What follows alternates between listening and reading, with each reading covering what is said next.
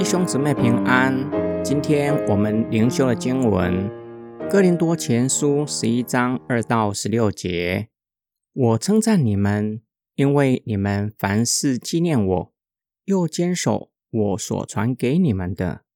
我愿意你们知道，基督是个人的头，男人是女人的头，神是基督的头。凡男人祷告或是讲道，若蒙着头，就羞辱自己的头；凡女人祷告或是讲道，若不蒙着头，就羞辱自己的头，因为这就如同剃了头发一样。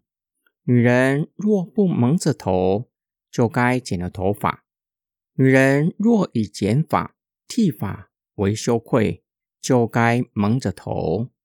男人本不该蒙着头。因为他是神的形象和荣耀，但女人是男人的荣耀。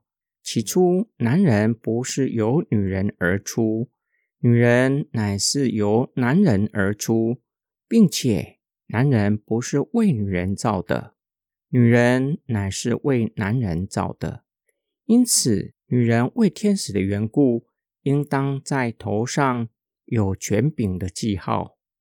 然而，在主里，女人不可以没有男人，男人也不可以没有女人，因为女人原是由男人而出，男人也是由女人而出。但万有都是出乎神。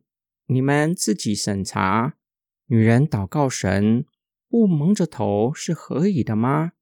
你们的本性不也只是你们？男人若有长头发，便是他的羞辱吗？但女人有长头发，乃是她的荣耀，因为这头发是给她做盖头的。若有人想要辩驳，我们却没有这样的规矩，神的众教会也是没有的。从保罗的话显示出哥林多教会的问题，彼此。没有以他人的利益作为优先的考量，也不懂得互相尊重，造成教会次序，特别是聚会次序的问题。这是保罗接下来要处理的议题。有人对保罗的主张感到不悦，认为保罗贬义姐妹。我们需要从保罗的教导来理解。保罗说道：“在主里，女人不可以没有男人。”男人也不可以没有女人，意思是在主里，男人需要女人，女人也需要男人，两者不可或缺，互相配搭侍奉。男人与女人在主里平等。除此之外，保罗没有反对妇女参与侍奉，保罗甚至没有反对妇女在聚会中祷告或讲道。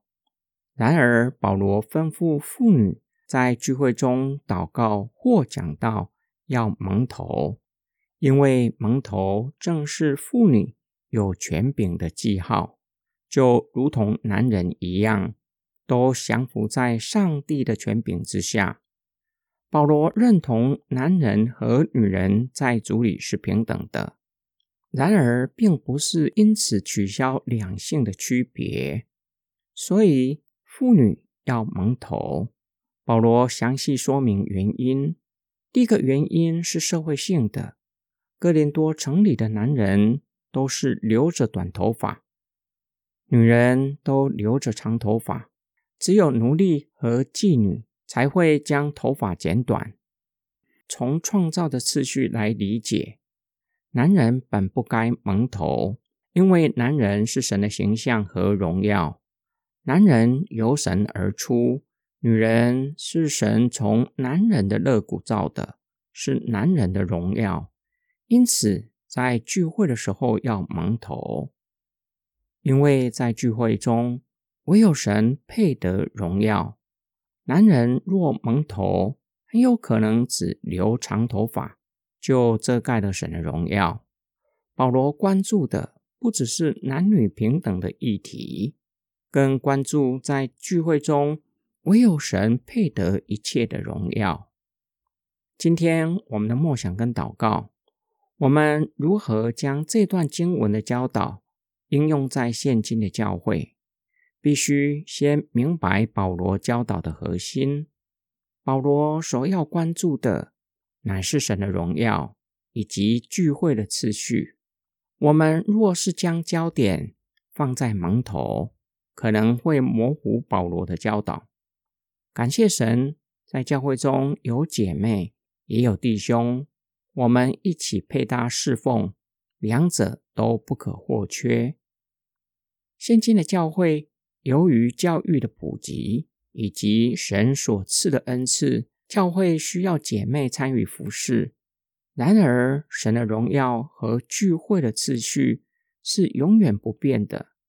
当教会中越来越多弟兄姐妹参与服侍，如何按着次序行事，就成为教会必须思考的议题。